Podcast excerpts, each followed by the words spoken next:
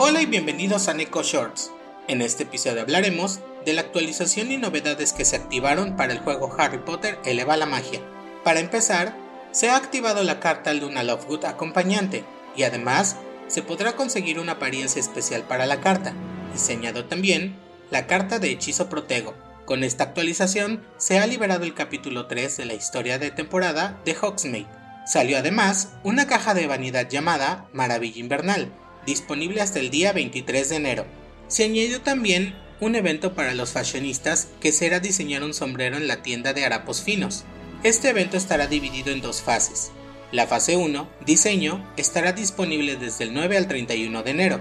Durante este tiempo, diseña un sombrero usando partes que le compres a Alice en harapos finos. Varias partes y decoraciones se podrán adquirir con las guirnaldas durante esta fase. Se podrán desbloquear hasta tres espacios de diseño. Para la fase 2, que dará inicio el 30 de enero y terminará el 6 de febrero, tendremos que seleccionar uno de los diseños de la fase 1 y lo recibiremos de Alice. Actualización de equilibrio Hogsmeade cuerpo a cuerpo. Se ajustaron los siguientes bonus de los duelos de cuerpo a cuerpo de Hogsmeade. El ataque de escarbato ahora podrá invocar de 3 a 10 escarbatos con mayor salud, basado en la rareza de este efecto. Disciplina, vigorizante, contraataque y agado tuvieron un aumento de sus efectos en un 100%.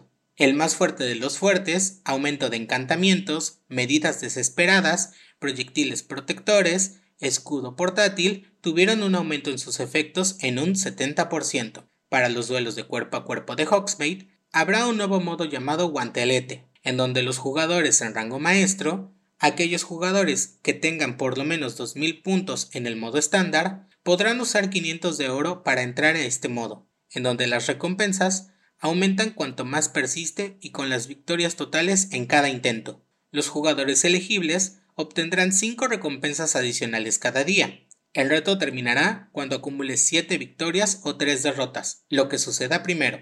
Una vez completadas las recompensas, se puede seguir jugando sin gastar oro u obtener recompensas.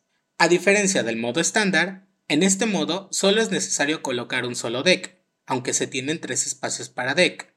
Además, en este modo no se pueden cambiar los oponentes, Solo se refrescará la lista cuando tengamos una derrota. Los bonos solo se podrán equipar una sola vez, a menos que recibas uno igual al ganar un duelo.